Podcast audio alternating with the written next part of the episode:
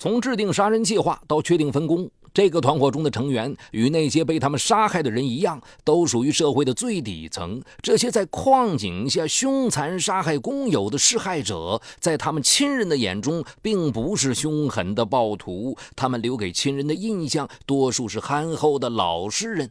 如此悬殊的评价背后，究竟隐藏着怎样的秘密？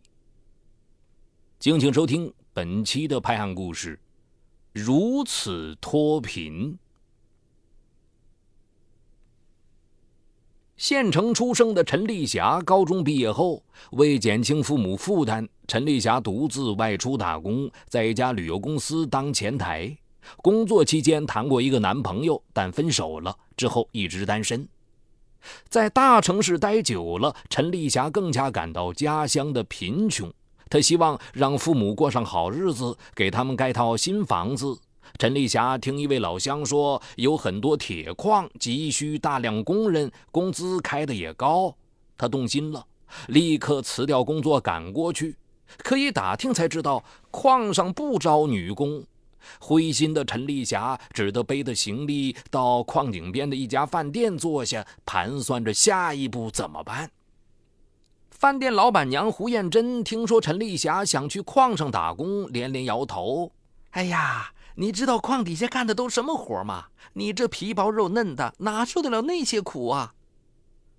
陈丽霞更沮丧了：“我这么远跑过来，就是为了挣点钱，不想就这么回去。”老板见他眉清目秀，提议道：“要不你就留在我这帮忙吧。”正愁没出路的陈丽霞立刻答应下来。陈丽霞发现，常来吃饭的矿工中有几个人跟胡艳珍的关系似乎很不一般，他们经常在一起嘀咕什么，而且这几个人跟陈丽霞是老乡。饭店的日子虽清闲，可挣不了什么钱。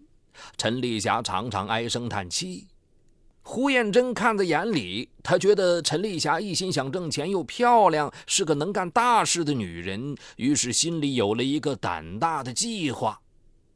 一天晚上，胡艳珍来到陈丽霞的房间，握着她的手：“妹子啊，我看你人机灵，模样又俊，有个挣钱的路子，不知道你敢不敢走？”陈丽霞有些不明白。什么挣钱的路子？胡艳珍压低声音：“咱这附近都是矿井，井里死几个人是再平常不过的事儿。一般出事后，矿主都是赔钱了事，最少也得赔几十万。这钱你可是一辈子都挣不来的。”陈丽霞没听明白：“矿里赔钱不是赔给死者家属吗？跟我有什么关系？”胡艳珍神秘兮兮的说道。如果咱们有亲戚或者老公在矿底下出事，这钱不就能拿到手了吗？陈丽霞一头雾水。胡艳珍解释说：“咱们找个人下井，再让他在井底下出事，这赔偿金就是咱们的了。”陈丽霞吓得脸都白了。去哪儿找这么个人？再说，害人的事儿我不干。嗨，要想挣钱就得心狠。这矿底下出的事儿多了，多死个人也不算什么。我实话跟你说吧，这事儿也不是我一个人干，你那几个老乡也都在里面。我什么都安排好了，事儿一成，你就能挣好几万。姐是心疼你才告诉你，姐不让你下井，也不让你动手，你只要把人骗到矿上，那几万块钱就到手了。你好好想想吧。胡艳珍走后，陈丽霞躺在床上，怎么也睡不着。理智和良心告诉她，这事儿不能干。可一想到远在老家的父母还盼着拿钱回家盖新房，她便觉得心里有上千只蚂蚁在爬。整整思考了半个月，陈丽霞最终还是拒绝了胡艳珍的邀请。胡艳珍也没多劝，反而好心的让他回家看看爸妈，并且预支了他半年的工资。回到家后，看着女儿挣来的钱，父母苍老黝黑的脸上显露出了浓浓的喜悦。母亲握着他的手，又笑又哭：“孩子，苦了你了。等咱家盖了新房，下雨天不漏雨，下雪天不漏风，我跟你爸就满足了。母亲的眼泪让陈丽霞又心酸又心疼。在家待了五天，陈丽霞又犹豫着回到了胡艳珍的店里。这次回来，胡艳珍明显感觉到了她的变化，便总是在她耳边嘀咕劝说。除了她，那几名老乡也都帮着劝。他们一再保证这事儿绝对万无一失。对金钱的欲望慢慢战胜了恐惧，陈丽霞心动了。陈丽霞最终同意入伙。胡艳珍给了她一张纸条，上面写着一个手机号码和一个名字。这就是胡艳珍选定的对象，四十岁的张大岩。对于谋害对象的选择，胡艳珍有自己的一套标准。她喜欢挑选那些家庭贫穷、关系简单的人，这样的人即使在外面出了事，也不容易引起别人的注意。张大岩与胡艳珍团伙中的另一个成员是老乡，因为张大岩家里穷，四十岁也没人愿意和他结婚。胡艳珍让陈丽妍假装拨错号码，给张大岩打去了电话。电话接通后，张大岩的声音传了过来：“喂。”陈丽霞很紧张，结结巴巴地说：“哥，你在外面打打工还好吧？”张大岩愣了一下：“你谁呀？打错电话了吧？”陈丽霞故作意外地说：“啊。”我看看，哎呀，真对不起，我按错了一个号码。张大眼有些憨厚的笑了笑，呵呵，没事儿，你哥可真有福气，出去打工还有你这个妹子记挂着。陈丽霞马上接过话头：“大哥，你也在外面打工吗？”“啊，上个工地刚干完，现在回老家了。”面对完全没有戒心的张大岩，陈丽霞慢慢放松下来。无意中，陈丽霞又透露出自己老家。张大岩激动地说：“哎呀，真巧啊！一个打错的电话，竟然能遇到老乡。”张大岩觉得这真是天大的缘分。之后，陈丽霞经常给张大岩发短信，对他嘘寒问暖。两人有时还会聊到大半夜。一来二去，张大岩很快沉迷在陈丽霞的温柔攻势下。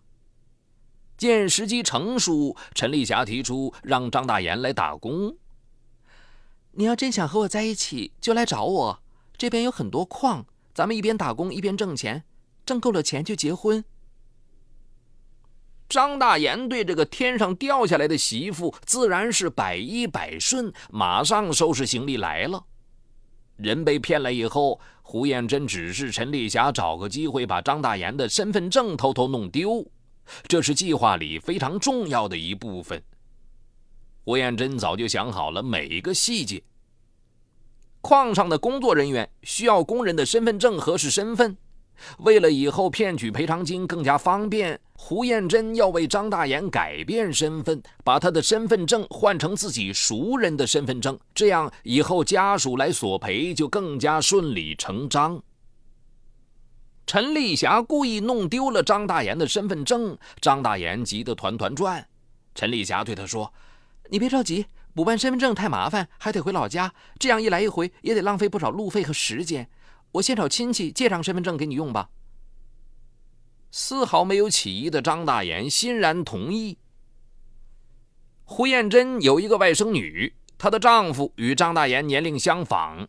胡艳珍让外甥女把丈夫的身份证寄了过来，顺理成章的把张大岩的身份换了。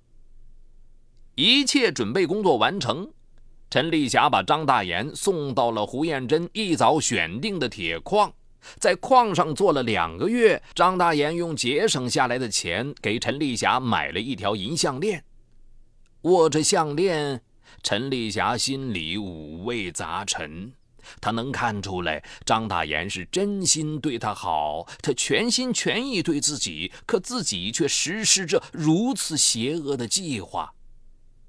一连多天，陈丽霞都显得心事重重。她甚至想跟胡艳珍说算了吧，可话到嘴边却又说不出口。见陈丽霞变得犹犹豫豫，胡艳珍决定提前实施计划。终于，罪恶的计划开始实施。几个人趁张大岩不备，先后持铁锤朝他头部猛砸数下，将他打倒在地。面对突如其来的谋害，张大岩完全没有防备。他们将张大岩拖至巷道，分别用铁撬棍、排险管撬起管道顶部的石块，砸在张大岩身上。确定张大岩已经没有呼吸之后，他们将现场伪造成矿难的样子，然后把张大岩遭遇矿难的消息告诉矿方的负责人。矿方。为了息事宁人，按照生前留下的资料通知了他的家人，希望赔钱了事。在胡彦珍天衣无缝的计划之下，张大岩死得悄无声息，他的生命如同一点微弱的萤火，熄灭在几百米深的黑暗矿井之下。对于他的离去，他的亲人毫不知情。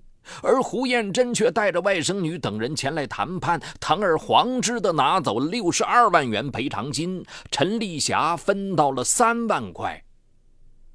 陈丽霞用这些钱给家里翻修了新房，可只要一想起冤死的张大岩，她的心便隐隐作痛。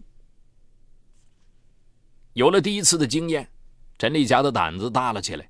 这种轻松的赚钱方法让他彻底丧失了良知。仅仅过了一个多月，陈丽霞和同伙就锁定了下一个谋害对象——三十一岁的刘景。刘景的老家因为贫穷，他也成了大龄单身男青年。陈丽霞用谎称打错电话的老方法，骗取了刘景的信任，说愿意做他的女朋友，让他来打工。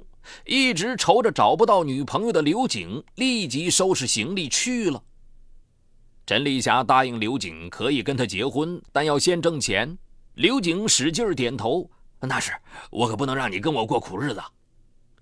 我在矿上有熟人，可以安排你进去打工。活虽然累点可挣的钱多。”刘景半点疑心也没有，他拉着陈丽霞的手说：“只要能和你在一起，什么苦我都能吃。”陈丽霞故技重施，故意弄丢了刘景的身份证。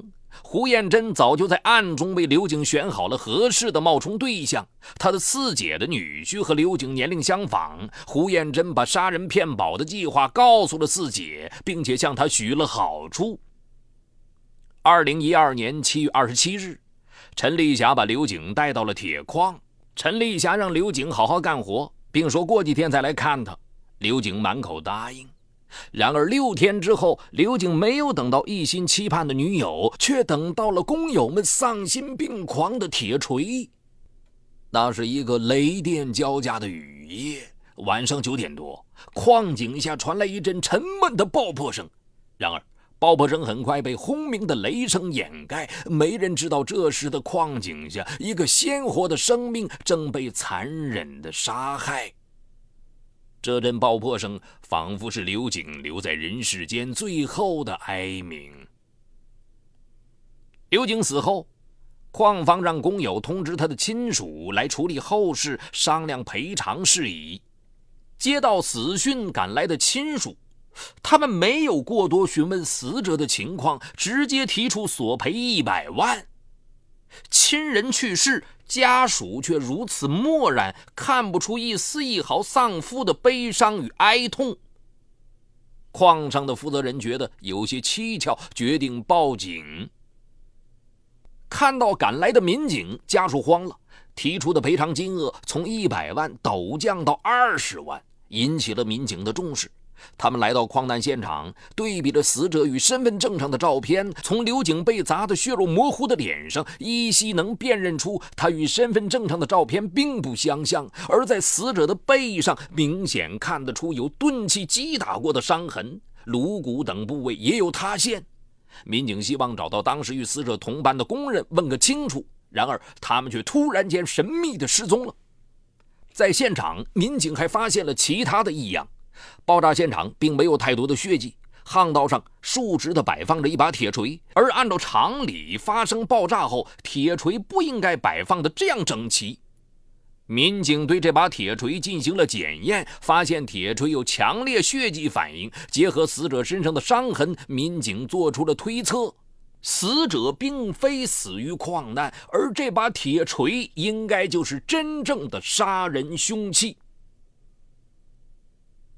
随着民警的深入调查，终于还原了那个雨夜发生在矿井下的罪恶的真相。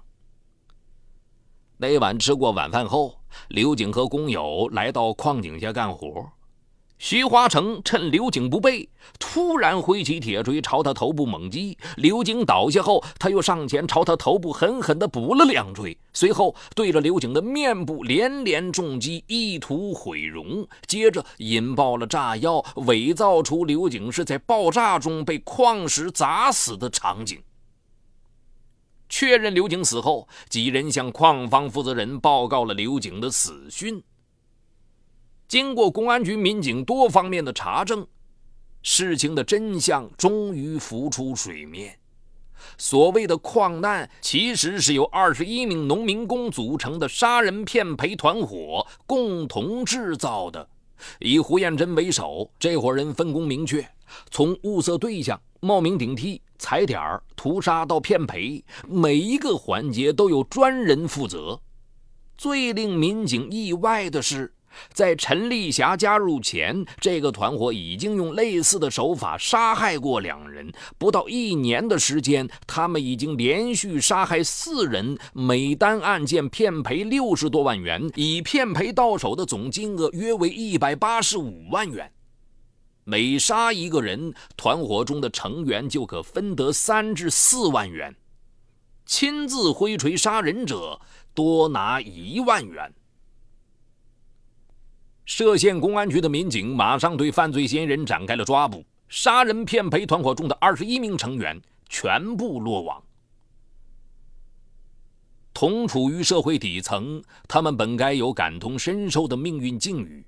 然而，被利益蒙蔽了双眼的施害者，没有选择通过辛勤劳动来改变命运，而是把罪恶的手伸向了和他们一样不幸的受害者。挥下铁锤的那一瞬间，他们残害的是别人的生命，泯灭的却是自己的良知。